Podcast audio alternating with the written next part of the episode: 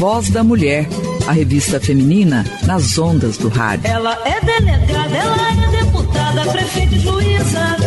Uma produção da Associação Mulheres na Comunicação. Mulher brasileira, mulher brasileira, cidadã brasileira. Olá, tudo bem? Está no ar Voz da Mulher, a revista semanal da mulher produzida pela Associação Mulheres na Comunicação. Um salve a você que nos ouve em casa, no trabalho, no mundo. Quem doa sangue, doa uma nova oportunidade de vida.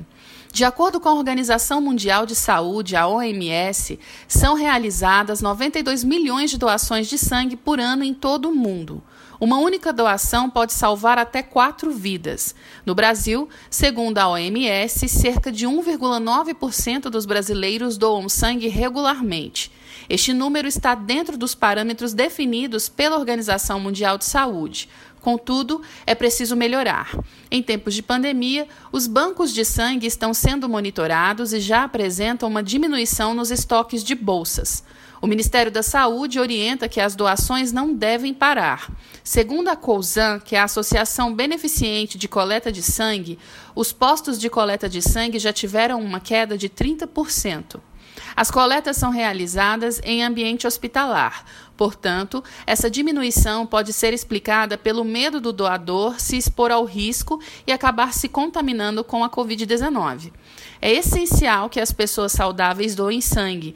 A necessidade é diária e o sangue não se compra, não se vende e é fundamental para atender tanto os pacientes de doenças hematológicas assistidos nas unidades da própria instituição, quanto os que estão nos hospitais à espera de transfusão. Hoje, nosso tema no quadro Direitos Humanos é a importância da doação de sangue e para a nossa troca de conversa convidamos a Gabriela Miranda de Souza, que é biomédica, coordenadora do Banco de Sangue da Santa Casa de Misericórdia de Goiânia, palestrante, professora, terapeuta holística e acupunturista em formação. Quem apresenta o quadro Direitos Humanos é a nossa companheira Geralda Ferraz. O programa Voz da Mulher é produzido pela Associação Mulheres na Comunicação. Além do quadro Direitos Humanos, hoje, com o tema Importância da Doação de Sangue, o programa conta com o quadro Artes e Artistas, com Ivone Cunha, o Notícias, comigo, Bruna Porto, e o Momento pela Paz, com Aparecida Damascena. Os trabalhos técnicos são meus, Bruna Porto, assim como a apresentação. Na criação de arte e produção, a companheira Aimee Souza. Então, fique com a gente e, se puder, fique em casa. Se sair, se proteja a si e ao próximo, use máscara, higienize as mãos, pratique etiqueta respiratória, faça a sua parte contra a Covid. Você pode participar do nosso programa mandando seu recado pelas redes sociais, no Facebook ou no Instagram, no arroba Mulheres na Comunicacão. Você também pode ouvir a reprise desse programa na nossa rádio web, no www.mulheresnacomunicação.com e também nas nossas rádio parceiras, a Rádio da Mãe pelo www.radiodamãe.com e a Rádio Noroeste pela frequência 87,9 FM aqui em Goiânia ou pelo www.portalnoroeste.net.br. Nós também estamos nas principais plataformas de streaming de áudio e podcast do país e do mundo todo, como Spotify, Deezer, Google Podcast. Então, sintonize aí e fica com a gente. Eu chamo agora o quadro Direitos Humanos. Direitos Humanos na voz da mulher. Em defesa das minorias, mulher. Olá, pessoal. E, novamente, nós estamos aqui mais uma vez no quadro Direitos Humanos, o programa Voz da Mulher, e hoje, conversando com Gabriela Miranda de Souza, que é biomédica, coordenadora do Banco de Sangue da Santa Casa de Misericórdia de Goiânia, é palestrante, professora, terapeuta holística e acupunturista em formação. E o nosso programa de hoje vai tratar de um assunto que é muito importante é, e que nesse período de pandemia, principalmente, se tornou assim muitas vezes o maior dilema de muitas famílias, que é a doação de sangue, né? Num momento às vezes de dificuldade, as famílias ficam aí fazendo campanhas e tudo porque a, a doação de sangue às vezes é sempre muito menor do que a demanda. E é sobre esse assunto, então, que eu quero tratar hoje aqui no programa Voz da Mulher. Tudo bem com você, Gabriela? Seja bem-vinda. Obrigada, tudo bem e você? Tudo tranquilo. E a gente já te apresentou aqui no início do programa, agora no quadro Direitos Humanos. Eu gostaria, em primeiro lugar, de agradecer a sua participação, dizer da importância do seu trabalho frente ao Banco de Sangue da Santa Casa e também dizer que é um prazer tê-la aqui com a gente no nosso programa. Então, eu gostaria que você se apresentasse, falasse um pouco do seu trabalho feito no Banco de Sangue da Santa Casa de Goiânia e também é, na frente, né, né, na condução desse processo tão importante que é, é captar sangue para doar sangue para preservar vidas. É, bom, primeiramente eu queria agradecer, né, o convite aí de vocês para poder estar tá falando um pouquinho aqui do nosso trabalho e das nossas dificuldades também, né? É, bom, é, eu estou na coordenação do Banco de Sangue da Santa Casa tem pouco tempo, mas eu já trabalho com Banco de Sangue desde 2015, né? Então, é minha área de domínio. O Banco de Sangue entrou na minha vida é, logo após uh, eu concluir a minha graduação em biomedicina, né? E, e surgiu para mim essa oportunidade, esse desafio, né, de, de conduzir o Banco de Sangue da Santa Casa e eu estou aos trancos e barrancos, né? É, vivendo esse momento aí e te, a gente tenta fazer o melhor, né? Aquilo que está ao nosso alcance. E eu, o que eu tenho enfrentado, né?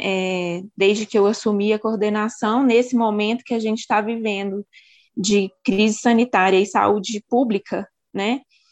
Assim como o banco de sangue não poderia ser diferente, né? Estamos também em crise. E não só o Banco de Sangue da Santa Casa, né? Os outros bancos de sangue de Goiânia e do Brasil todo estão com a realidade, né? Estão vivendo essa realidade de estoque baixo, né? De falta de sangue, né? Os hemocentros estaduais e até porque a gente trabalha em parceria, né? É o que a gente chama de hemorrede. Então a gente tem contato com os bancos de sangue, inclusive com os bancos de sangue privados. Então é uma, é uma realidade que não é exclusividade da Santa Casa. Né? Então, é, as campanhas, elas não têm surtido tanto efeito, né? A gente tem buscado todos os meios de comunicação, né? Televisão, rádio, rede social, e mesmo assim a gente tem tido dificuldade de aumentar esse número de doadores. Isso é, é, em decorrência, né, em razão da pandemia, né, as crises nos bancos de sangue, elas elas sempre existiram, né, esses altos e baixos, mas em virtude da pandemia isso se agravou muito, né, nesse último um ano e meio aí. Então, a gente tem na Santa Casa uma demanda de cerca de 600 a 700 transfusões mês, quando a gente consegue, né, fazer esses atendimentos, quando, quando a situação Isso só tá na Santa Casa? Só na Santa Casa. 700 transfusões, mas é muita coisa. Sim, é muita coisa. Nesses últimos dois meses, a gente com certeza não realizou todas essas transfusões, porque a gente teve cancelamento, adiamento de cirurgia, muitas cirurgias tiveram que ser remarcadas, né? Uhum. Então, esse número, com certeza, ele caiu, né? Esse, esse número que eu te falo é um número de quando as, as coisas estão funcionando normalmente. Sim. Mas a gente está tendo uma quantidade muito baixa de doações. Para você ter ideia, é, hoje a gente recebeu dois doadores no banco de sangue. Então, assim, para a gente, que é, o nosso banco de sangue que atende só a Santa Casa, né, que é uma realidade muito menor do que a do Hemocentro, por exemplo, e de outros bancos de sangue que atendem vários hospitais, a gente precisaria ali de uma média de 15 a 20 doadores por dia para ter um estoque razoável. Né? Não é o ideal ainda. Então, é, é, o quantitativo que a gente tem tido aí, 5, 8, 10 doadores por dia, quando é muito, né, é, não, não corresponde à nossa demanda. Né? Então, assim, tá uma situação muito complicada mesmo. né, em virtude do medo, né? E Sim. eu não tiro a razão das pessoas por isso, né? Do medo de se contaminar ao, ao sair para doar? Sim, aí a gente tem tentado é, conscientizar a respeito, né? Que assim, é, o processo de doação de sangue é um processo muito rápido, né? Uhum. É um processo seguro. É, a, as pessoas também às vezes criam uma resistência pelo banco de sangue da Santa Casa ser no próprio hospital, mas aí eu acho importante, né, a gente falar que ele é totalmente isolado do hospital, né, então o, o, doador ele não vai circular pelo hospital, então já é uma segurança a mais, porque muita uhum. gente às vezes não conhece o banco de sangue e não sabe. A gente está é, tá fazendo as doações através de agendamento, para que não haja aglomeração na recepção, né, é, após as triagens, né, que, e, e se o doador tiver apto para doação, a gente reduziu a quantidade de cadeiras dentro da coleta para que haja um espaço entre um doador e outro, né, e o uso obrigatório, é claro, né, da máscara e pelo doador e por nós, colaboradores, o tempo todo, né. E é, é um processo, então, que é rápido e que é seguro, né? Então, muitas vezes, a gente tem que sair de casa para outras coisas, às vezes passar no banco de sangue para fazer uma boa ação aí que vai que vai gastar, você vai gastar de 20 a 30 minutos para isso, né? Talvez Sim. não seja o maior risco que você vai correr quando você estiver indo na rua. Talvez, pelo contrário, seja o menor risco, né? Com certeza. Como é que, que quais são os critérios para uma pessoa que queira doar sangue né, é, deve obedecer, tanto em relação à sua saúde física, né, quanto é, os critérios externos, você já colocou quais são os cuidados que, que, que o hospital, né, o, o centro de, de, de sangue, é, como o caso da Santa Casa, tem que ter. Mas no caso da pessoa que quer doar sangue e nunca doou, quais são os critérios? Bom, é, os critérios básicos, né? Que a pessoa esteja saudável, né? Então, quando a gente fala saudável, é que ela não esteja sentindo algum sintoma de gripe, por exemplo, né? É, sintomas de dengue, tenha tido inflamação na garganta nos últimos dias, né? Que pese mais de 50 quilos, né? Que tenha entre 18 e 69 anos, é, que tenha tido uma boa noite de sono na noite anterior à doação. É muito importante que a pessoa tenha tido um repouso. Não estar em jejum, né? Porque às vezes as pessoas confundem a doação de sangue com os exames de sangue, né? A doação de sangue, ela não pede jejum, pelo contrário, é importante comer antes da doação. a gente só pede que evite, né, alimentos gordurosos, derivados do leite, né? A gente aconselha por, por boas práticas mesmo, né? Mas é importante estar alimentado. É, se for após o almoço, que não é o caso da Santa Casa, que a gente faz as coletas na parte da manhã, mas já fica a informação né, para os outros bancos de sangue, após o almoço tem aí um intervalo de duas a três horas, né, que é uma refeição um pouquinho mais pesada. É, não ter ingerido bebida alcoólica né, no dia anterior da doação, é, e não está gripado, né? Como eu disse inicialmente, principalmente agora, nesse momento que a gente está tá vivendo. Sim. Esses são os critérios básicos, né? Aí depois a pessoa vai passar aí por, por uma entrevista, que vão ter algumas perguntinhas mais específicas, né? E a enfermeira identificando que essa pessoa está apta para doação, né? Está liberada, ela já vai ser feita a coleta de sangue, que é o, o pedaço mais rápido, né? Do, do processo Sim. todo. Quando você fala que a pessoa tem que estar saudável, ela não pode ter nenhum tipo de doença crônica, nenhum tipo de comorbidade. Por exemplo, ter anemia. Sim, não, é exatamente isso, né? Ah, no caso da anemia, por exemplo, né, é, ela vai ser identificada na triagem. Tem, a gente faz uma triagem técnica que é o furinho no dedo, aí vai, vai ser o cálculo do hematócrito, que vai identificar a presença de uma possível anemia ou de uma quase anemia, e isso impede a doação. E aí, na mesma sequência, a gente verifica a temperatura, né, peso, altura e a pressão arterial. Sim. Estando tudo ok nessa primeira parte, que é a triagem técnica, a triagem clínica é aquela entrevista, né, que são aquelas perguntinhas pessoais a respeito de comportamento, a respeito de vacinação, né, que interfere também, enfim, de doenças que a pessoa já teve, já tratou, de cirurgias que ela já fez, de medicações que ela toma, né, que é bem específico de cada pessoa, que pode ou não impedir a doação, né, ali naquele momento. Isso não tem como a gente prever antes, porque é muito pessoal, né, mas é, tendo esses critérios básicos, né, e, e, estando saudável, acho que vale a pena, né, a, a intenção, né, a boa intenção de passar pelo menos pra, pela entrevista e saber, né, será que eu posso ajudar? Sim, né? porque tem muitas pessoas que desconhecem, né, é, toda essa facilidade que existe hoje, né, coloca muitos ah, obstáculos, achando que ah, é muito difícil, eu tenho medo, posso desmaiar, posso isso, e, e você traz para a gente informações muito importantes para aquelas pessoas que não, não são doadoras e que podem vir a ser, né?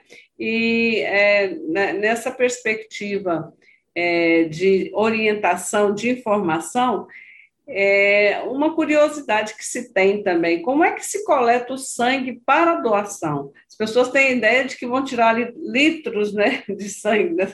e, e às vezes tem medo disso também, né? Sim, é, para quem nunca doou, né, é um mistério, né?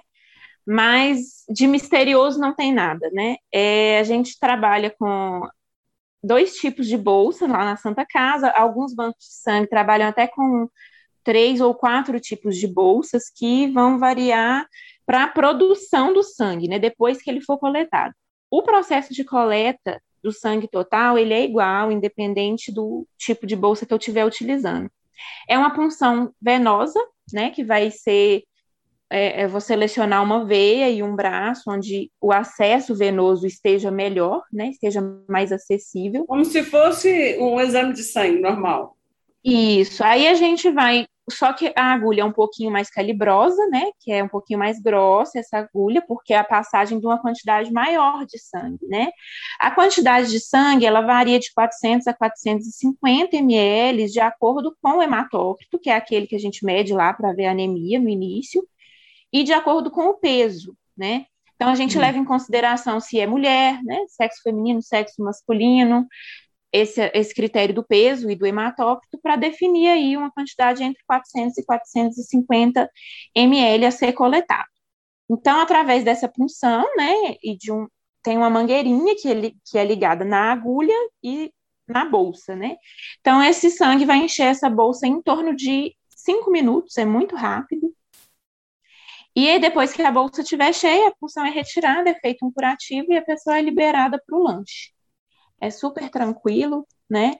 E aí e a gente tem os profissionais também, né, para poder estar tá observando o doador, principalmente o doador de primeira vez, que tem justamente essa ansiedade, né, esse medo que você colocou aí, né, de ah, meu Deus, será que eu vou passar mal, né? Será que eu vou desmaiar? As reações adversas que, é, que a gente chama, elas uhum. podem ocorrer, né? É, mas uma tonteira, é... uma indisposição muita, muitas coisas, né, a gente identifica lá na triagem mesmo. E se a gente vê que realmente não é o melhor momento, né, se aquela pessoa não, não repousou bem, não se alimentou bem, a gente vai sugerir que ela volte em outro momento, né. Mas eh, você pode sentir uma, uma fraqueza, né, você pode sentir uma tonteirinha, e é para isso que os nossos enfermeiros estão ali a postos, né, por isso que é importante fazer um lanchinho no final para poder repor é importante tomar bastante líquido depois da doação, né, para fazer uma reposição daquilo que você, não que você perdeu, né, mas daquilo que você cedeu para uma outra pessoa, né, que você possa repor aquilo ali. E a, e a reação, assim, quando ela ocorre, né, de, de forma leve, é uma coisa normal e Sim. reversível com facilidade, né, não, não cabe esse medo e, e, Gabriela, as pessoas que já doaram alguma vez, elas têm necessariamente que doar sempre? E qual que é a periodicidade de uma pessoa que, por exemplo, doou sangue esta semana, Quando é que ela vai poder doar novamente? Bom, não é obrigatório. Se você doar hoje, você doar sempre, né? O, mas muitas vezes a pessoa ela acaba tomando gosto pelo gesto. Tem gente que fala, nossa, quando eu dou sangue eu sinto uma coisa muito boa, né? É um gesto e novo, tem né? gente E tem gente que realmente fala, nossa, não é para mim, eu não gosto, né? Mas assim, a grande maioria dos doadores tem essa opinião aí, justamente dessa nobreza, né? De, tá, de sentir que está fazendo alguma coisa, né, por, por outra Ah, pessoa. Outra pessoa. E assim, a, sobre a frequência, né, que você perguntou, Isso. para homens, né, pessoas do sexo masculino, é 60 dias, dois meses de intervalo de uma doação para outra. E para mulheres, pessoas do sexo feminino, são 90 dias, três meses, tá? Por conta do ciclo menstrual, Menstrual. mesmo. Uhum. Interessante. E, Gabriela, é, você já colocou das dificuldades do Banco de Sangue da Santa Casa, não só do Banco de Sangue da Santa Casa, mas é, de maneira geral de, de todos os bancos de sangue, principalmente nesse período de pandemia. Existe alguma campanha permanente que vocês fazem, agora aproximando o Dia Mundial é, de Doação de Sangue, que é no dia 14 de junho, não é? Vocês é, têm al- alguma forma de chamar a atenção da população para a importância desse gesto? Bom, assim, a gente, nós não temos é, uma campanha fixa, né? A gente tem buscado fazer várias campanhas e, em locais e através de meios diferentes, né? Igual eu falei lá no comecinho. É, e, e com relação ao dia da doação, né? O dia do doador, a, gen- a- a Santa Casa sempre promove alguma coisa, né? Seja através de um brinde, né? É, tá, nesse período agora da pandemia tá mais difícil da gente é, festejar, né? Fazer uma coisa mais que, como se diz, né? Que vai atrair muita gente para poder fazer uma aglomeração. É, não pode ter aglomeração e aí fica complicado. Mas é assim, de alguma forma a gente tenta estimular, nem que seja na, na- através da distribuição de brindes, né? E, e no dia do doador. Mas e, e, assim, a Santa Casa é, é, é, uma, é um órgão filantrópico, né? E vive basicamente das doações que recebe. Então, muitas vezes a gente não consegue fazer do dia do doador um evento muito luxuoso, assim como os, os bancos de sangue privados conseguem, né? Assim, eu, eu conheço as duas realidades, né? Porque eu venho da rede privada e realmente são realidades muito diferentes. Mas a, a gente faz ali na Santa Casa com muito carinho, com tudo que a gente tem ali, né, acessível para nós. Sim. E, e a gente tem tentado, né, comover os corações justamente é, demonstrando a necessidade do serviço, né? A Claro. necessidade do, do serviço que é que é uma realidade mais complicada, né? Sim. Financeiramente mesmo falando, né? Então, Que é, é, é quase 100%, é, perdão, é quase 100% SUS, né? A Santa Casa, os atendimentos da Santa Casa, né? São pouquíssimos particulares e convênio. Então é precisa é de muita colaboração, de muita solidariedade, né? De muito isso. gesto nobre. E, Gabriela, você dizendo dessa dificuldade e, e da demanda ser muito maior do que as doações, é, e você disse que existe uma rede. Então, no caso, quando vocês precisam com urgência de sangue e que o banco é, está com a sua, a sua reserva é, diminuída, e como é que vocês fazem? Vocês recorrem a essa rede? Sim, a, a, a, nós recorremos a eles, eles recorrem a nós, né? Tem esse, esse, essa, essa ligação, né? uhum. essa colaboração, né? Uhum. É, quando ela é possível. No momento atual, principalmente nesse último mês aí, maio, abril também, tá difícil até de colaborar ou de receber a colaboração de alguém. Né? Na maioria das vezes a gente liga para o colega, olha, eu estou precisando do sangue do tipo tal para um paciente assim, assim, nossa, eu tá faltando o mesmo sangue aqui no meu estoque.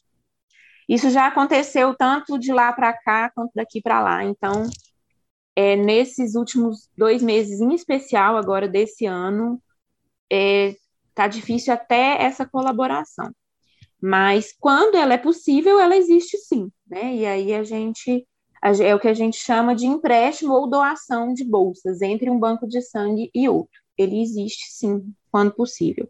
Você, disse é, da dificuldade pela diminuição de, do, de doações, né, pelo período da pandemia, isolamento, afastamento, mas a gente é, sabe que muitos hospitais têm usado a, o plasma como um método de tratamento. Isso também é, sobrecarregou a, a, o banco de sangue? Bom, é, aí é, é, o plasma convalescente, que eles chamam, né? Sim. Ah, esse plasma convalescente, né, que é para poder tratar o paciente grave de Covid, ele é colhido de, de um, um, outro paciente que se curou do Covid recentemente. É um serviço que a gente não tem na Santa Casa. A Santa Casa é, abriu espaço para atender pacientes de Covid, mas a gente não tem esse serviço do plasma convalescente na Santa Casa, nem no banco de sangue. Quem está fazendo esse tipo de coleta são os colegas da rede privada, porque é um, um procedimento mais caro. E a forma como esse plasma é coletado é diferente dessa coleta de sangue total. Ele é coletado através de uma máquina, né, que é uma máquina de aférese, né, e, e, tem alguns critérios específicos, né, também, para poder realizar essa doação, mas eu acredito que isso não tenha afetado essa demanda, porque a doação de aférese, o intervalo né, que ela exige para poder fazer uma outra doação é menor, né? Então, eu acredito que não seja isso que tenha afetado. Entendo. E é, uma outra curiosidade é sobre os tipos sanguíneos, né? A gente sabe que tem um, um, alguns tipos que são mais raros e, e, portanto, também mais difícil de, de se ter doadores. É, vocês, como é que vocês trabalham é, é, nessa perspectiva de a gente sempre vê anúncios, né, precisando de sangue, é, fator RH negativo, O negativo. Como é que é isso para vocês que estão no dia a dia lidando com essas situações e às vezes situações é, limites, né? Que não tem nem, nem, nem o banco mesmo, nem a, aquela reserva que vocês teriam e que a pessoa precisa de urgentemente. Como é que é que vocês fazem? Geralmente, próprios familiares doam? Olha, é, o, com relação aos tipos sanguíneos, né, os mais raros realmente são os do, de fator RH negativo, né? Na nossa população, são os mais raros. E geralmente são aqueles que a gente, com estoque independente do momento, né, se ele estiver bom ou ruim, são aqueles que a gente tem em menor quantidade, justamente por, por eles serem menos frequentes na população. É, no, nesse momento agora, né, eu estou com dificuldade em todos os tipos, inclusive não é só nos fatores RH negativo, né, nos hum. positivos também. É, com relação a, a, ao que você perguntou sobre os familiares, os próprios familiares. É quando não né, tem reserva, tem um paciente ali de emergência, precisando de sangue. Qual que é Sim. o procedimento de vocês? É, geralmente, né, se for uma, uma urgência, o, o familiar não vai, não vai ter tempo hábil para poder realizar essa doação, porque o, o sangue doado, ele demora é, 24 a 48 horas, às vezes até 72, se tiver um final de semana, né, para poder ser liberado. Porque depois da doação, esse sangue ele vai ficar num, num estoque fechado, né, uma espécie de quarentena, aguardando os resultados dos exames sorológicos, né? Ele não e é utilizado só... imediatamente. Não, não, não é utilizado imediatamente. Quando sai o resultado desses exames, esse sangue é liberado para o estoque, né? E aí sim ele pode ser transfundido. Então, assim, geralmente quando o familiar vai doar especificamente, né, para um parente que está internado, é quando é para fazer uma reserva cirúrgica, por exemplo. Agora, num caso mais de mais urgência, né, geralmente esse esse paciente ele vai receber bolsas de outras pessoas, né, que que a gente vai buscar disponibilidade no próprio estoque ou em outros locais. No caso das reservas cirúrgicas, às vezes, é, como é avisado com uma certa antecedência, né, que vai, vai fazer uma cirurgia de grande porte, né, vai, provavelmente vai precisar de transfusão durante ou após a cirurgia, aí dá tempo do pessoal conscientizar a família e levar ao banco de sangue, né? Mas no caso da urgência fica um pouquinho mais complicado. Claro que vai ser importante a doação depois, né, para uma reposição, Sim. enfim. Daí a importância do, do, planejamento de trabalho de vocês, né? Até para esses casos extremos, né, Gabriela?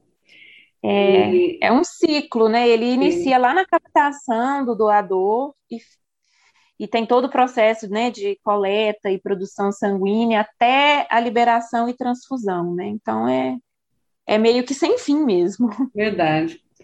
Então, olha, é muito importante a gente falar de um tema que é tão pouco é, abordado né, pela imprensa. A gente às vezes ouve, é, vê campanhas, mas passou aquilo, pronto, o assunto morreu. Né? Não se fala mais em doação de sangue. Acredito que daí a importância dessas campanhas permanentes. Eu quero agradecer demais a sua participação aqui no nosso programa Voz da Mulher, no quadro Direitos Humanos, e deixar o espaço livre também para você fazer suas considerações finais, é, dizer das pessoas que querem doar, qual local, onde elas devem caminhar lá na Santa Casa, no Banco de Sangue da Santa Casa de Misericórdia, o endereço, horários. Se você quiser falar, os microfones estão abertos. Bom, é, mais uma vez eu agradeço aí, né, o convite de vocês, a oportunidade de estar aqui falando um pouquinho a respeito de, do meu trabalho, né? É, eu espero ter esclarecido as dúvidas, estou, estou à disposição para esclarecer dúvidas futuras, né, caso elas surjam. Vai ser um prazer responder vocês, e quando eu não souber responder também, pode ter certeza que eu vou atrás de uma resposta. Isso é importante. É, bom, é, o, o, que eu quero falar, assim, eu acho que eu já falei bastante, né? Eu gosto bastante de falar, não sei se deu para perceber. Isso é importante Mas, também, fala de, com propriedade. Mas, assim, eu, o, o que eu quero dizer aqui no final é, é deixar um apelo mesmo, né? Para as pessoas, para que as pessoas é, conscientizem, né, com relação à doação, né? A gente está vivendo aí um momento de pandemia, mas existem várias pessoas nos hospitais que, além do Covid, né, que tem atropelado aí a nossa população, tem, nós temos outros pacientes tratando de outras doenças também, né? E, por exemplo, lá na Santa Casa a gente tem pacientes da oncologia, da hematologia, né, pacientes renais crônicos, pacientes com problemas neurológicos, cardíacos, né? Então, são pacientes que, hora ou outra, vão estar precisando de transfusão de sangue. A Santa Casa ela realiza cirurgias de médio porte e grande porte, que geralmente demandam, no mínimo, uma reserva de sangue, né? Talvez nem sempre use, mas caso seja necessário, é importante que a gente possa atender, né? Então, muitas cirurgias têm sido adiadas, têm sido remarcadas, né, por conta dessa dificuldade aí que a gente está passando. Então, que, que, realmente toque aí no coração das pessoas, né, Sim. sobre, sobre essa, essa necessidade que nós temos passado na Santa Casa e os meus colegas também, né, nos outros bancos de sangue. Na Santa Casa, né, que fica na Rua Campinas, número 1135, setor americano do Brasil, em Goiânia é, a gente está recebendo as doações das sete da manhã ao meio-dia, de segunda a sexta-feira, tá? É, a gente está dando preferência para quem ligar e fizer o agendamento. O nosso telefone lá é o 3254-4283. É, esse, nessas últimas semanas, né, como foi pouquíssimo movimento, a gente atendeu inclusive sem agendamento, porque estava vazio, né? O legal do agendamento é evitar, né, que, chega, que chegue muita gente ao mesmo tempo, então a gente está dando preferência para isso, mas eh, também se a gente perceber que está havendo ali, né, está juntando muita gente, a gente já organiza, né, põe um pouco de gente do lado de fora, né, para poder para poder conseguir atender todo mundo, que a gente precisa desses doadores, né? Mas raramente está acontecendo de mexer, né? Bom, e aí eu é acho segunda que a sexta, Gabriela. Isso, segunda a sexta-feira. E para ligar, o horário da, da, ligação, ele pode ser de 7 às 17 horas. Okay. A doação que é só na parte da manhã mesmo. Ok. Vamos re re repetir mais uma vez o telefone? Telefone é o 3254 4283. 3254 4253 83. 83. 83. Quero Isso. agradecer muitíssimo a você a disponibilidade e parabenizar por esse belo trabalho e dizer que sempre quando precisar pode mandar recadinho que a gente coloca aqui no nosso programa. Um grande beijo. Oh, maravilha.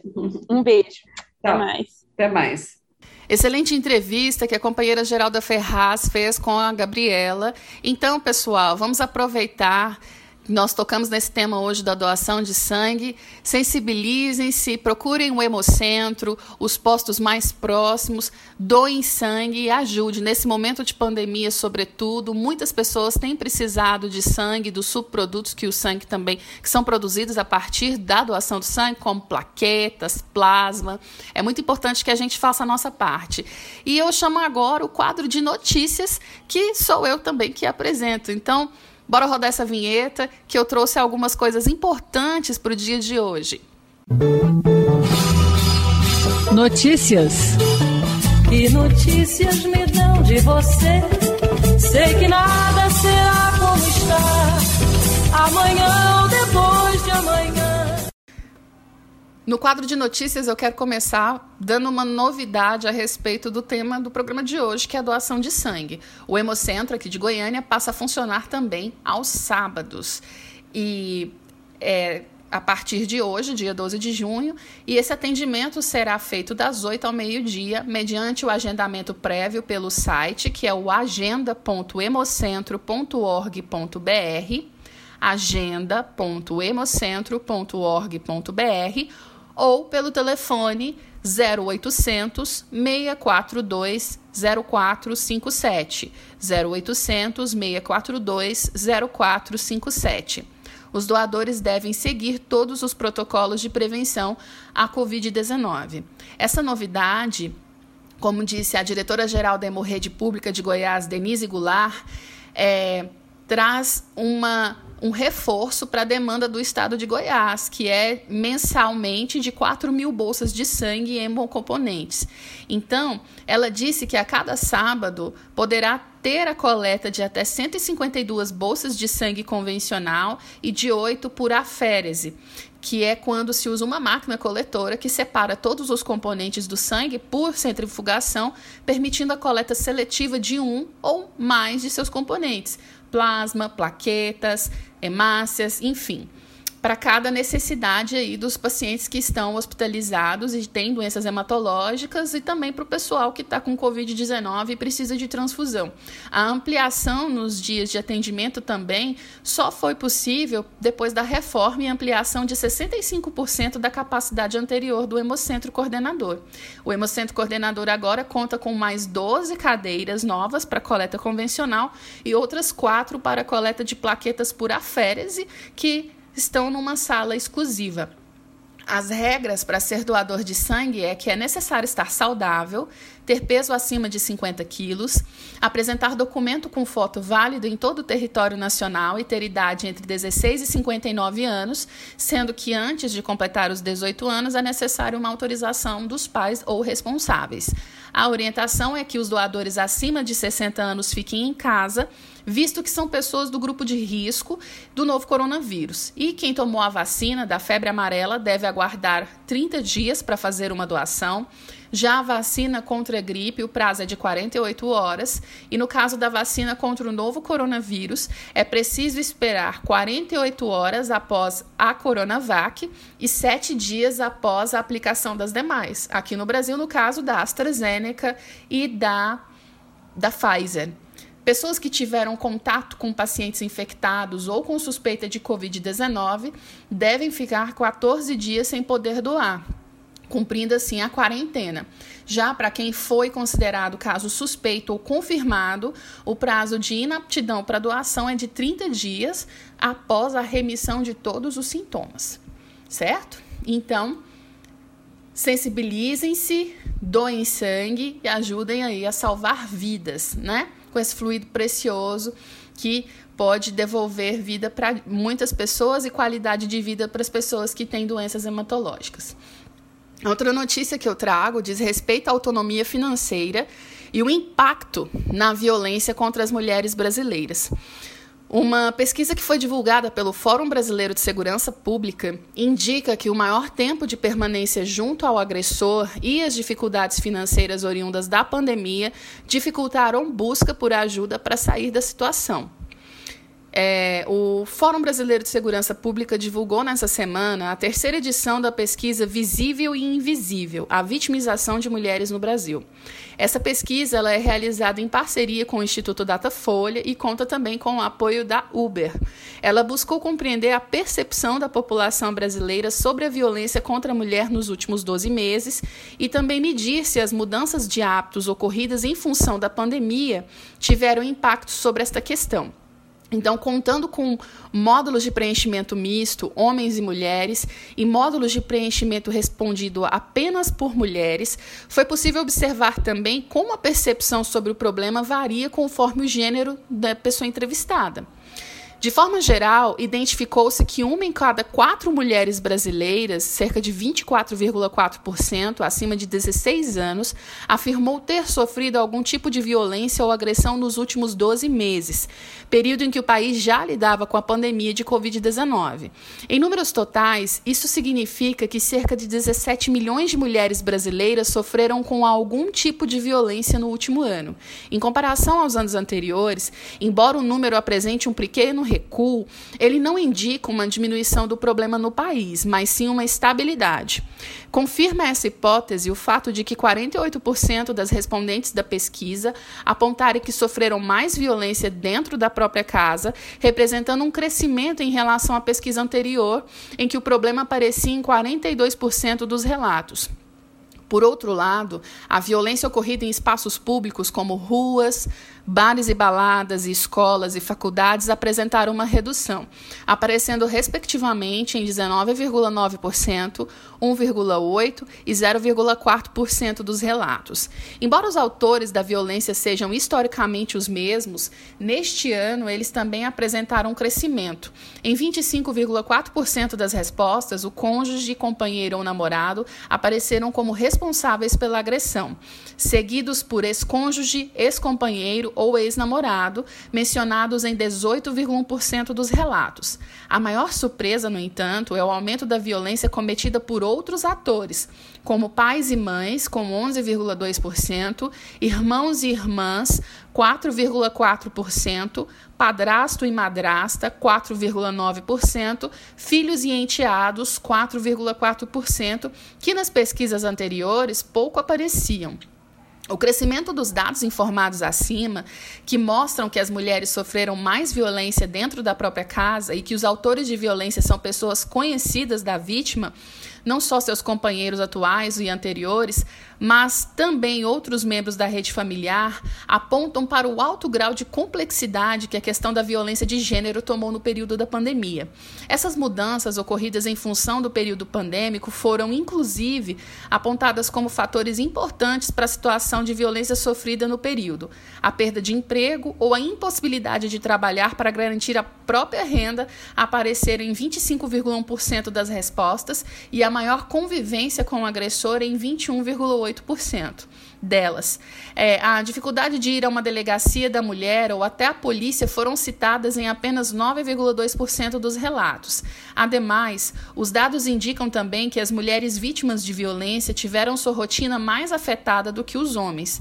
Enquanto 45,8% dos homens afirmaram que a renda familiar diminuiu, este percentual foi de 50,4% entre mulheres que não sofreram violência e 61,8% entre mulheres que sofreram algum tipo de violência. Nesse sentido, os motivos mais preponderantes que contribuíram com as ocorrências de violência doméstica no período de pandemia foram a perda de emprego por membros da família e a consequente diminuição da renda familiar. Esses fatores, muito presentes hoje na sociedade brasileira, marcada pelo massivo desemprego e pelo retorno de muitas famílias à linha da extrema pobreza, nos indicam também que as mulheres são as mais afetadas por essa questão, porque ainda não conseguiram alcançar a sua autonomia financeira. Pelo contrário, muitas delas ainda se encontram em relação de forte dependência econômica e emocional com seus maridos, que, via de regra, são seus principais meios de sustentação econômica. Denunciar o seu agressor nesse contexto não significa apenas dar fim a uma relação violenta, mas também perder o sustento econômico de sua família. Em função disso, é bem possível que durante o período de pandemia a subnotificação desses casos também tenha aumentado. Nesse cenário específico, que além da violência sofrida em si, Outras preocupações surgiram no âmbito doméstico, como a perda do emprego e de renda. Estes últimos fatores podem ter sido ter feito com que as mulheres repensassem se valeria a pena denunciar uma, realizar uma denúncia, né? Denunciar uma violência. O motivo apontado pelas respondentes na pesquisa para não buscar a polícia após a agressão sofrida, infelizmente, corrobora com essa hipótese. 32,8% delas afirmaram que resolveram a situação sozinhas e 16,8% não consideraram importante fazer a denúncia. Então, nós podemos, portanto, estar diante de um aprofundamento da privatização da discussão sobre a violência contra as mulheres, uma vez que esse aumento do número de violência ocorrida no ambiente de casa, a maior permanência dentro da residência junto ao agressor e as diversas dificuldades financeiras enfrentadas pelas famílias hoje no país parecem convergir não só com as ocorrências mais constantes de violência contra a mulher, mas ao mesmo tempo para que a resolução desses casos fique ainda mais difícil e restrita aos muros da própria casa. Ou seja, essas mulheres estão sendo silenciadas dentro de suas próprias casas. Finalizo o quadro de notícias com é, falando a respeito de uma campanha que as católicas, pelo direito de decidir, lançam em defesa do Estado laico. A campanha Eu, Você e o Estado Laico, o que tem a ver, será realizada entre 14 e 18 de junho com debates online e vídeo manifesto inédito pela vida das meninas e mulheres. Em um contexto marcado pela forte atuação dos conservadorismos religiosos na arena política, a defesa do Estado laico se torna uma peça essencial. É buscando refletir sobre este cenário na atualidade e traçando caminhos de futuro que a Organização Católicas pelo Direito de Decidir lançam a campanha Eu, Você e o Estado Laico, o que tem a ver. A campanha terá um ciclo de eventos online que acontecerão entre os dias 14 e 18 de junho, ou seja, durante segunda a sexta-feira da próxima semana. Além de debates entre lideranças religiosas de diversas vertentes, no lançamento será exibido um vídeo manifesto exclusivo produzido pela organização, que com ele reafirma o seu compromisso com a garantia de direitos para meninas e mulheres. A Católicas pelo Direito de Decidir é uma organização de mulheres feministas católicas que, diante da influência histórica da religião na sociedade, percebeu a necessidade de refletir como as religiões se relacionam com outras formas de dominação, como o patriarcado e o racismo, contribuindo para a construção de narrativas que tentam justificar e legitimar opressões e violências, principalmente em relação às mulheres. É o que afirma a Denise Mascarenha, que é coordenadora executiva da organização. Ela ainda diz que é necessário indagar sobre o que é posto como natural ou incontestável, mesmo em instituições milenares, porque questionar é democrático, onde há dúvida, há liberdade. O vídeo manifesto que inaugura a campanha será exibido durante os debates. Ele retoma a história da menina capixaba que veio a público em agosto de 2020 e chocou o Brasil. Ela, uma criança, engravidou após ter sido violentada sexualmente dentro de casa. À época, foi violentada novamente por grupos fundamentalistas que tentaram impedir a interrupção da gravidez prevista em lei na porta do hospital e chamaram médicos de assassinos. Crianças não são mães. Crianças podem brincar de ser mães, mas elas nunca deveriam ser mães. Seus corpos precisam ser respeitados. E, de novo, é preciso repetir que crianças não são e nunca deveriam ser mães. A defesa de um Estado laico é a base fundamental para uma sociedade democrática. Nós estamos falando sobre existência. Essa realidade não é isolada. A cada hora, quatro meninas brasileiras de até 13 anos são estupradas, de acordo com o Anuário Brasileiro de Segurança Pública. A maioria dos crimes é cometidos por um familiar. Em 2019, o último dado disponível, mais de 66 mil estupros aconteceram no Brasil, 85,7% de meninas com menos de 13 anos. Autoridades e conservadores que defendem vida desde a concepção ignoram essa realidade de milhares de meninas e se silenciam diante de um outro dado alarmante. O Brasil tem o maior índice de morte materna ocasionada pela Covid-19 do mundo. Para a organização, Defender o Estado laico e os direitos sexuais e reprodutivos das mulheres também é garantir uma maternidade digna e segura. Para abrir a programação do ciclo de debates, Alexia Salvador, professora e primeira reverenda trans da América Latina, e Raj Mangolin, da Coordenação Nacional dos Comitês Islâmicos de Solidariedade, participam da mesa O que significa defender o Estado laico hoje, que será mediada por Letícia Rocha, que é da Católicas pelo Direito de Decidir. O segundo encontro, mediado por Isabel Félix, também integrante da organização, busca trazer novos olhares. A mesa Diálogos de Futuro, Estado Laico, Direitos e Religião buscará refletir e articular novas possibilidades na relação entre direitos e religiões e contará com a participação de Adelson Soller, que é membro da Comissão Regional para o Diálogo com a Diversidade, órgão que é ligado à região Sé da Arquidiocese de São Paulo, e Franklin Félix, que é espírita colunista da Carta Capital. O encerramento é com a apresentação do grupo Afro, do grupo Afro formado apenas por mulheres, o Ilu Obá de Min, que significa mãos femininas que tocam tambor para Xangô. Em show exclusivo, elas agregam ao evento a energia de celebração do sincretismo religioso e, em especial, da força abundante das mulheres. Então, se você quiser maiores informações a respeito do evento, vocês podem acessar o site da Católicas pelo Direito de Decidir, tá? E lá tem toda a programação desse evento que vai durar durante toda a semana. E é muito importante que a gente se atente a esses diálogos, né? que estão sendo formadas. A gente precisa de pensar como a religião interfere e impacta na nossa vida e como nós precisamos de agir é, de uma maneira atual, né? Que a religião ela seja presente no, no, tempo que a gente vive, mas de uma maneira que também nos permita viver enquanto mulheres, homens, desse tempo que nós estamos vivendo. Então, o site é o católicas.org.br, católicas.org.br. Lá tem os links de todas as mesas que vão acontecer virtualmente, serão transmitidas pelo canal Católicas pelo Direito de Decidir no YouTube. E fica aí a minha dica para o final de quadro. E agora a gente vai fazer um intervalo musical. Ouçam com a banda Setentistas Secos e Molhados Sangue Latino.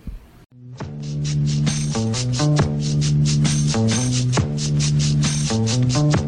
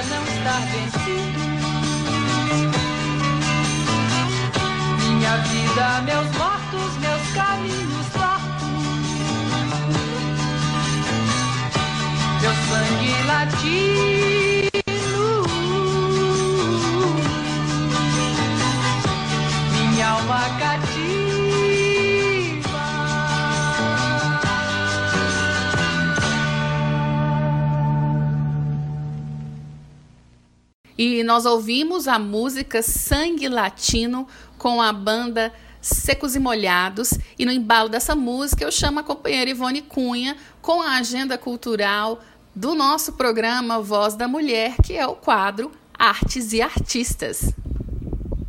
Você tem sede de quê? Você tem fome de quê? Artes e Artistas na Voz da Mulher. A gente não quer só comida, a gente quer comida, diversão e arte. Olá, amigos e amigas do programa Voz da Mulher. Eu, Ivone Cunha, estou com vocês no quadro Artes e Artistas. Erasmo Esteves, conhecido artisticamente como Erasmo Carlos, é um cantor, compositor, ator, multiinstrumentista, escritor brasileiro e um dos pioneiros do rock brasileiro, que completou 80 anos no último dia 5 de junho. Ele concedeu uma longa e divertida entrevista para a Folha de São Paulo e trago um pouco do que ele compartilhou para vocês hoje. Erasmo Carlos puxou o assunto entre discussões sobre o impressionante legado de canções populares compostas em seus 80 anos de vida, comemorados neste sábado 5, ele também se alegra com a recuperação de um câncer. Meu segundo câncer, ele explica. O primeiro na garganta foi há 20 anos. Agora fez um exame para investigar cálculo renal e apareceu um tumor no fígado, em estado avançado. Ele diz que teve a felicidade de se deparar com uma técnica nova de cirurgia que não é invasiva. A intervenção, chamada ablação, é, dizimou totalmente o tumor. Há um ano, com alta, Erasmo passa por ressonância para acompanhar a recuperação. Fui mudando minha vida, hoje eu sou bem diferente do que eu era. Eu não bebo, não fumo, acho que é por isso que estou tão lúcido, diz rindo. Tão lúcido que se revolta acompanhando a CPI da Covid. Erasmo diz que há um ano e quatro meses ele e a mulher estão em casa. Não saem, não vão a lugar algum. Cumprem bem todas as regras. Erasmo estava com um trabalho novo pronto para gravar, chamado O Futuro Pertence à Jovem Guarda. Pronto para entrar em estúdio e já com datas marcadas de shows no Rio de Janeiro e em São Paulo para lançar o disco. E teve que adiar o projeto. E teve tempo para outras atividades. Começou a fazer playlist, que agora é o seu novo xodó, com músicas que ele mais gosta na vida inteira e já tem mais de 700. Diz que passou a ver mais séries de televisão, muita notícia e futebol quando dá. Diz que ficou mais caseiro, desenvolveu comidinhas, umas experimentações gastronômicas, mas o compositor voltou. Escreveu uma canção com Emicida para o novo álbum da cantora Laide Costa e está compondo com Supla. Diz estar muito contente com este trabalho.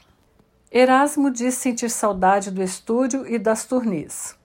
Eu adoro compor, mas estou doido para ir ao estúdio, discutir com os músicos, fazer arranjos, se não gostar, fazer de novo.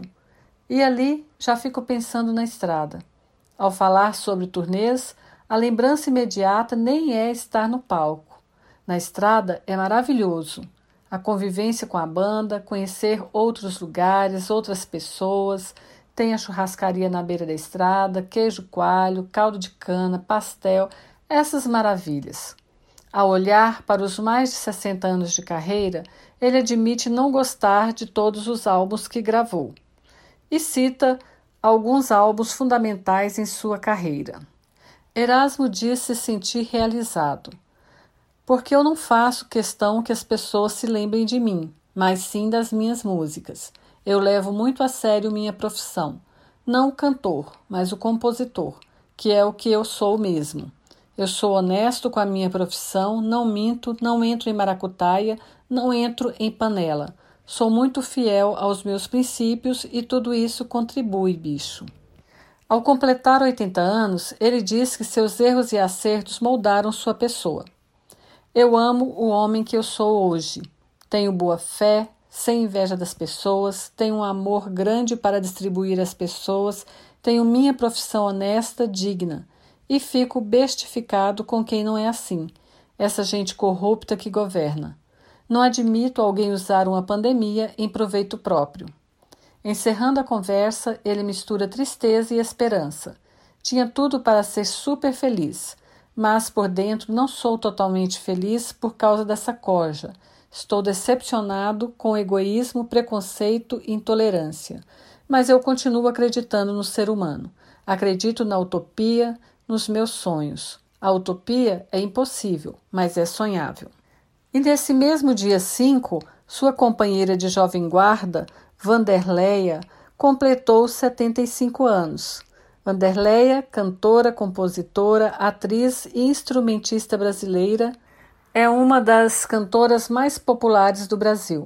Com seu talento e carisma, tem uma trajetória surpreendente que marcou época impôs novos estilos e contribuiu para uma mudança comportamental significativa nas décadas de 60 e 70, sobretudo dos jovens. Junto com Roberto Carlos e Erasmo Carlos, protagonizou um dos maiores movimentos musicais de massa do país, a Jovem Guarda. Parabéns e viva para esses artistas da música popular brasileira. O Artes e Artistas fica por aqui e a gente retorna no próximo programa. Um grande abraço a todos e todas. Então, nós estamos chegando ao final de mais um programa Voz da Mulher. Eu agradeço sempre a sua audiência e peço para que você compartilhe o nosso programa e deixe o seu recado, seja no nosso site, no mulheresnacomunicação.com ou nas nossas redes sociais, no arroba Mulheres na Comunicação. Você encontra a gente no Facebook, no Instagram, no Twitter e onde também você encontra, além de muita notícia e informação, daqui de Goiás, do mundo todo, uma oportunidade de estar sugerindo pautas e conversando diretamente com a gente. Eu peço para que você sintonize diariamente na nossa web rádio e assim nós seguimos conectados. E fiquem agora com a companheira Aparecida Damascena com o Momento pela Paz. Mais uma vez, eu agradeço pela companhia e audiência. Peço para que fiquem em casa, que se protejam, que usem máscara e nunca se esqueçam que as vacinas salvam vidas. E ele, ele não. Momento pela paz. Olá, você que nos ouve neste Momento pela Paz, programa Voz da Mulher, Goiânia, Goiás. Eu, Aparecida Damascena, tenho a honra em falar com você, referente ao tema doação de sangue. Antes, porém, vale a pena lembrar que para doar sangue, entre alguns requisitos, precisa ter um determinado peso. Então, a pessoa que tem menos de 50 quilos ou 40 quilos, que é baixo peso, assim como eu, pode ser uma pessoa doadora de medula. E o cadastro para ser doador ou doadora de medula pode ser feito no hemocentro de cada cidade. Voltando ao nosso tema, no dicionário, a definição da palavra doar é transmitir gratuitamente bens, E a palavra sangue significa líquido que transita pelo sistema circular, levando material nutritivo e oxigênio às células, e delas trazendo produtos de desassimilação e deixando e dióxido de carbono. Consiste de plasma e de células, hemácias, leucócitos e plaquetas. Em síntese, sangue significa vida. Então, a pessoa doadora de sangue está fazendo um gesto mais nobre, está doando o melhor dos seus bens, está doando um pouco da sua vida para salvar outras vidas. Estas que você nem conhece, doa simplesmente pelo amor, em saber que a outra pessoa, que aquela vida vai ser vivida. Parabéns, parabéns a você que doa sangue, a você que faz esse gesto lindo de doar vida a serviço da vida. Um grande abraço, eu Aparecida Damascena e o Momento pela Paz, vamos ficando por aqui. Mulheres na Comunicação. Apresentou Voz da Mulher, a revista feminina nas ondas do rádio. Ela é delegada, ela é deputada, prefeita e juíza. Uma produção da Associação Mulheres na Comunicação. Mulher brasileira, mulher brasileira, cidadã